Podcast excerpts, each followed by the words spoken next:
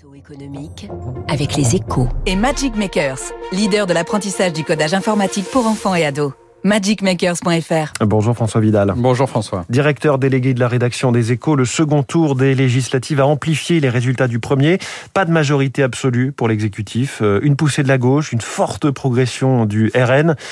Emmanuel Macron se retrouve euh, face à une équation politique totalement renouvelée qui aura forcément des conséquences sur la conduite des affaires économiques du pays, François.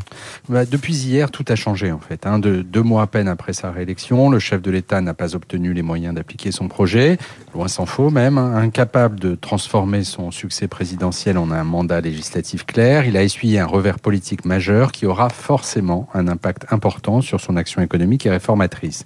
La priorité pour lui est désormais de s'inventer une majorité dans une chambre où les partis protestataires n'auront jamais été aussi puissants. Et cela s'annonce tout sauf simple, tant les oppositions sortent renforcées du scrutin et le camp présidentiel affaibli. Hum. Dès hier soir, Elisabeth Borne s'est cependant dite prête à construire une majorité d'action. Oui, autant dire une majorité à géométrie variable en fonction des sujets abordés.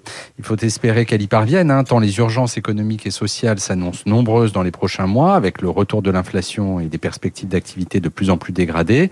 Mais la voie est étroite, hein, d'autant que les républicains, désormais en position d'arbitre, sont pour le moment opposés à toute idée d'alliance. La Ve République n'a pas été réformée, mais c'est bien le retour de la quatrième et de son régime des partis qui s'annonce.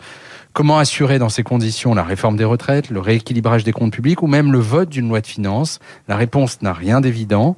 Premier test dans deux semaines avec le projet de loi sur le pouvoir d'achat. Ce matin, François, le scénario d'une France ingouvernable est clairement sur la table. Le séisme, c'est la une de votre journal ce matin, Les Échos, François Vidal. Merci beaucoup. Votre édito économique euh, à retrouver en podcast. Évidemment, il est 7h13. Vous disiez France ingouvernable. Est-ce le cas? On va demander euh, tout de suite à David Doucan et Bruno Jambard, mes deux invités, dans un instant.